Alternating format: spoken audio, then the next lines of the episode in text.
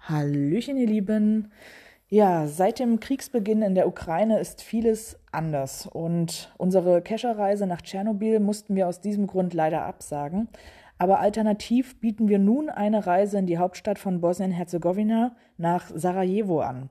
Sarajevo ist eine geschichtsträchtige Hauptstadt im südöstlichen Europa und vor allem drei historische Ereignisse prägten das Bild dieser Stadt.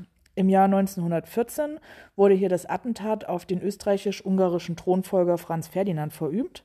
Als Folge kam es dann zum Ersten Weltkrieg und 70 Jahre später fanden in Sarajevo dann die Olympischen Winterspiele statt. Rund zehn Jahre später herrschte dann hier erneut Krieg. Der Bosnienkrieg erschütterte das Land von 1992 bis 1995. Aber ja, was hat die Geschichte Sarajevos jetzt eigentlich mit Geocaching zu tun? Und warum wollen wir euch dorthin entführen?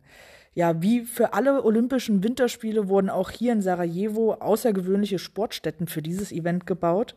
Und im Laufe der Zeit verfielen diese Orte und entwickelten sich zu Lost Places.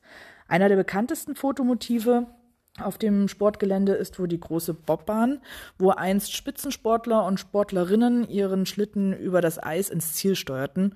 Und heute ja, wird diese mit ganz vielen Graffitis verziert.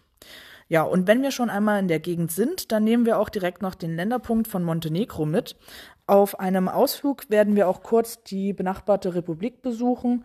Und genau, die genauen Reisepläne und die weiteren Reisedaten findet ihr in unserer Reisebeschreibung Sarajevo und den Link dazu findet ihr wie immer in der Infobox. Also viel Spaß beim Stöbern und bis bald im Wald.